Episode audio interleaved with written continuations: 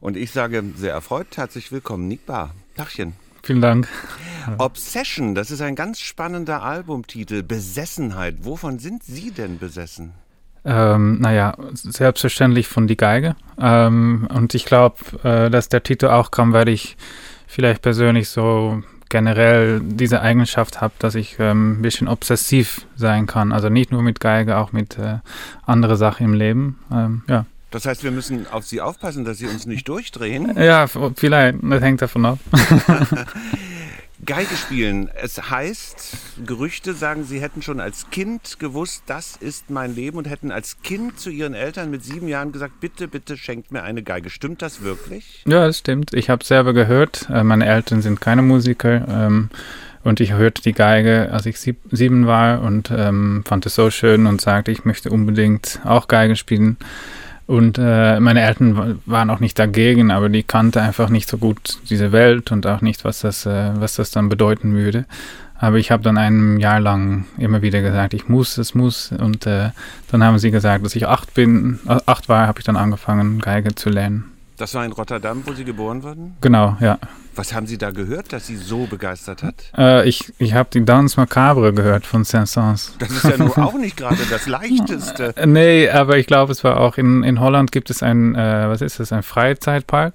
Freizeitpark, ja. Und da äh, wird dieses Stück gespielt, ähm, also auch mit so ein bisschen Theater dazu, durch, durch Skeletten, die Spiele auf die Geige. Und äh, das habe ich dann gesehen und dann fand ich den Klang so schön und wahrscheinlich auch, was ich gesehen habe. Aber es ging mir echt um den Klang von der Geige. Die Träume, die damit verbunden waren als Kind, haben die sich erfüllt? Ja, eigentlich schon. Ich, ich wollte, ich meine, mein Traum hat, hat sich ein bisschen geändert. Ich glaube, als ich jung war, also acht war, dann sagte ich, dass ich berühmt werden muss. das war immer das Ziel. Ich sagte, ich werde berühmte Geiger. Und das hat sich, ähm, dieser Traum hat sich ein bisschen, äh, also bin ich auch froh, dass das nicht mehr mein Traum ist, aber ich wollte äh, schon einfach immer Geige spielen und davon leben und ähm, das als, ja, vor allem das als Leben haben, dass die Musik mein Leben ist und das hat sich erfüllt bis jetzt. Sie sind knapp 30 Jahre alt. Und Sie sind berühmt inzwischen. Ich darf das sagen. Sie sind zu bescheiden, wie alle Niederländer, viel zu bescheiden. Das sage ich mit einem gewissen Augenzwinkern als Mensch, der Verwandte in den Niederlanden hat. Und Sie haben, wie so viele Künstlerinnen und Künstler, eine Geige, die eine Leihgabe ist, weil die könnten Sie sich gar nicht leisten. Was ist das für eine Geige? Was kostet so ein Ding? Hm, Kosten ist schwierig zu reden, aber ich meine, es ist eine Geige aus 1729, also fast 300 Jahre alt. Er ist gebaut worden in Cremona so der Hauptstadt von ähm, Geigenbau. Und er ist gebaut durch Carlo Bergonzi, das war ein wahrscheinlich Schüler von Stradivari, äh, der selber sehr wenig gebaut hat. Also es gibt heutzutage, glaube ich, noch 41 von seiner Geige. Geigen, äh, also sie sind sehr selten und ähm, was sie kosten, ja, das ich, ich muss es ehrlich sagen, dass ich es auch nicht weiß. Ich habe das Glück auch, dass ähm, der Eigentümer von der Geige auch meine Versicherung zahlt. Das ist echt sehr, äh, das passiert nicht so oft. Also ich habe echt äh, sehr viel Glück damit, aber weiß deswegen auch nicht so viele technische Sachen. Aber ich glaube, wenn man googelt äh, Stradivari Bergonzi, dann sieht man schon schnell, dass man da auch äh, in Grünewald eine schöne Villa für kriegt. also ganz klar, ich könnte mir das nicht leisten und wohl unsere Hörerinnen und Hörer auch nicht. Aber was viel wesentlicher ist, ist ja, Warum spielen Sie gerade auf dieser Geige? Es könnte doch auch eine andere sein, die erst vor zehn Jahren gebaut wurde. Sie sagen bestimmt nein diese Geige hat einen besonderen Klang. Können Sie diesen Klang beschreiben? Ja, ich glaube, also es, ich muss auch sagen, dass die Geige ist mir einmal, äh, die kam eigentlich ein bisschen zu mir und ähm, am Anfang fand ich die Geige sehr schwierig und ich war, es war nicht unbedingt so, dass ich die Geige ausprobieren konnte und dass es mein Traumgeige war. Aber ich, ich glaube, wir haben uns beide, ich zu Geige und Geige zu mir, ähm, ja, wie, wie uns durch die Jahre äh, eigen gemacht und äh, der Klang ist schon so ein bisschen, man muss für die Geige arbeiten und das hört man fast auch in der Klang. Der Klang ist sehr warm und äh, ein bisschen dunkel, aber auch ähm, begrenzt klingt negativ, aber es hat so ein bisschen was, äh, ja, ein bisschen wie seine Stimme von Marlene Dietrich vielleicht. So, was, oh. so, so, ein bisschen so eine kleine äh, dunkle Seite immer, die da ist und die die Geige selber auch mitbringt. Und äh, das heißt deswegen, dass man, also man muss arbeiten, um die rauszukriegen, aber man hat dann immer so ein was Dunkles in der Klang, was ich sehr mag. Jetzt kommen Sie nicht drum rum. Jetzt muss ich Sie bitten, uns was zu spielen auf dieser Geige. Sie haben sie dankenswerterweise mitgebracht. Der dunkle Klang der Stimme von Marlene, eine Heldin hier bei uns in Berlin auf der Geige von Nick Bar. Nick Barg und ich sind in zwei verschiedenen Studios. Er ist ein bisschen weiter weg. Wir sind durch viele Scheiben getrennt. Sie hören schon ein bisschen knistern. Jetzt hat er die Geige. Ich halte den Mund. Bitteschön. Musik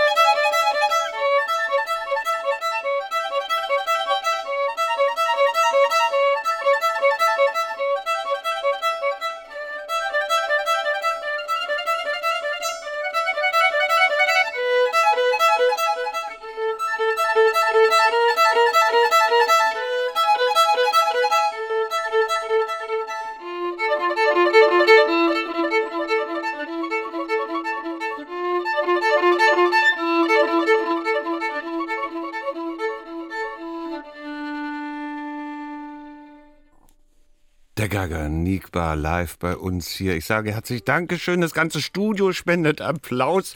Und eine Frage muss von mir natürlich sein, wenn Sie diese Geige mit Marlene Dietrich vergleichen. Haben Sie eine erotische Beziehung zu dieser Geige? nein, nein, nein. Nee, das, das glücklicherweise nicht. Erotisch. Ich finde Geige, ich finde Geigen sehr schön und ich kann äh, verraten, dass ich auch gerne zum Beispiel, wenn ich äh, wenn Sie sagen, was, ich habe noch zwei Stunden zu leben, würde ich wahrscheinlich eine Stunde davon meine Geige anschauen. Aber äh, nur schauen und da passiert körperlich dann auch nichts mehr. Was haben Sie da eben Schönes gespielt? Da waren ja so viele Facetten drin. Äh, das war ein Stück von äh, Westhoff, Johann Paul von Westhoff ähm, aus 1694. Er war eigentlich, äh, eigentlich war Bach äh, sehr inspiriert von ihm. Und er hat ähm, Sonaten komponiert für Geige und Basso Continuo. Und dieses heißt Imitazione della Campane. Ähm, ich habe es eigentlich erst neulich vor ein paar Tagen gehört und dann dachte ich, äh, das ist, äh, ich fand es so ein besonderes Stück, kannte es gar nicht und wollte es schnell lernen, um selber auch spielen zu können. Das heißt, Sie lernen unheimlich schnell? Nein, nicht immer, aber wenn ich etwas sehr gerne will, dann kann ich, glaube ich, schnell lernen. Und das wollte ich gerne. Morgen Abend spielen Sie im Konzertsaal der Siemens Villa mit der Berlin Academy of American Music. Ja, eine Uraufführung, eine Weltpremiere eines Violinkonzerts von Jonathan Daw. Haben Sie das auch ganz schnell gelernt? Ja, eigentlich schon, weil das, das äh, die Noten vor, glaube einer Woche kamen noch die ersten zwei Seiten also äh, das musste ich schnell lernen. Ähm, sehr spannend. Ich habe sowas eigentlich noch, noch nie gemacht, so eine Weltausführung und auch so ein neues Stück. Ähm, aber ich, wir haben heute und gestern geprobt, geprobt mit der Orchester und äh, es läuft gut und ich mag das Stück auch. Sie haben sehr äh, gut geschrieben, sehr gut komponiert. Ähm, ja. Da muss ich jetzt ein bisschen Klatsch und Tratsch verbreiten. Ich hoffe, Sie nehmen es mir nicht übel, Hörerinnen und Hörer. Er kam direkt von der Probe zu uns und hat meiner Redaktion gesagt, oh, ich habe Durst, ich habe Hunger. Wir haben ihn gefüttert, wir haben ihm was zu trinken gegeben. Werden wir wieder etwas ernsthafter? Sie sagen, das ist so spannend. Das wüsste ich gern genau. Was ist an dieser Musik, die da morgen Uhr aufgeführt wird, für Sie spannend? Naja, spannend ist erstmal einfach so das ganze Trajekt, um etwas zu lernen, was noch nicht gespielt worden ist. Normalerweise äh, ist fast unmöglich, um etwas zu lernen, ohne schon Aufnahmen gehört zu haben. Ich versuche immer nicht zu viele andere Aufnahmen zu hören, aber man ist einfach immer beeinflusst, wenn Beethoven Violinkonzert, ich weiß nicht, wie oft ich das in meinem Leben schon gehört habe.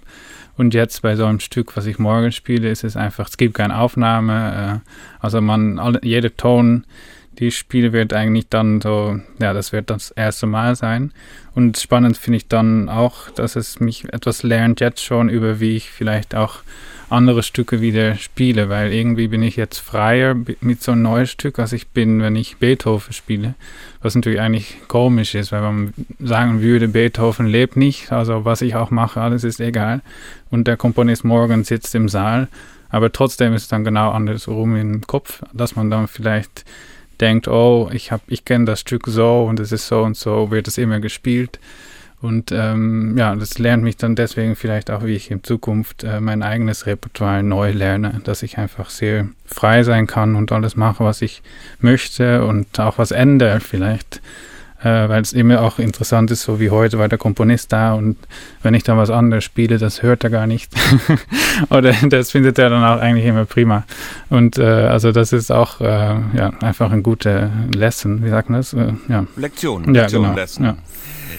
Ich habe es ja eingangs gesagt, Sie stammen aus Rotterdam. Sie haben mit 16 Jahren Ihren ersten Soloauftritt gehabt mit dem Rotterdamer Philharmonic Orchestra. Sie haben studiert an der Hochschule für Musik in Berlin, in also Hans Eisler. Und Sie leben auch in Berlin. Äh, wie gesagt, ich habe holländische Verwandte, niederländische Verwandte, die ich gerne und oft besuche, die immer sagen, nee, Berlin angucken finden wir ja ganz schön, aber leben, das ist uns zu laut. Ihr seid so hart in Berlin. Nee, das ist nicht unsere Welt. Warum leben Sie in Berlin? Was ist für Sie reizvoll? Ah, ich habe es ich hab's eigentlich ganz andersrum. Ich, ich finde Berlin, in Berlin leben schöner, als es Berlin anzugucken. Und äh, also ich mag das, ich kann mich eigentlich nicht vorstellen, dass ich irgendwie an eine andere Stadt ziehe. Ich mag Holland immer noch, aber ich finde in Berlin, ja, was ist schwierig? Ich, was finde ich gut in der Stadt? Einfach, ich, ich finde irgendwie schön, dass man das Gefühl hat, dass äh, das ist, dass man immer die Stadt für sich alleine hat oder so. Es gibt natürlich viele Menschen, aber man hat auch so das Gefühl, dass es sehr so viel Platz ist und ähm, so viel Freiheit hat. Und ähm, ja, ich mag generell die, die Menschen der Kultur und äh, bin, bin sehr gerne immer in Berlin. Auch, auch beim Sonnenwetter, wenn es um vier schon dunkel ist, bin ich trotzdem froh, dass ich hier wohne. Da bin ich froh, dass Sie jetzt nicht anderes gesagt haben. Als Berliner wäre ich Ihnen sonst aufs Dach gestiegen. Zu Gast bei uns hier bei RBB Kultur der Geiger Nigbar. Morgen spielt er im Konzertsaal der Siemens Villa. Ich danke Ihnen sehr, dass Sie sich Zeit für uns genommen haben. Vielen Dank.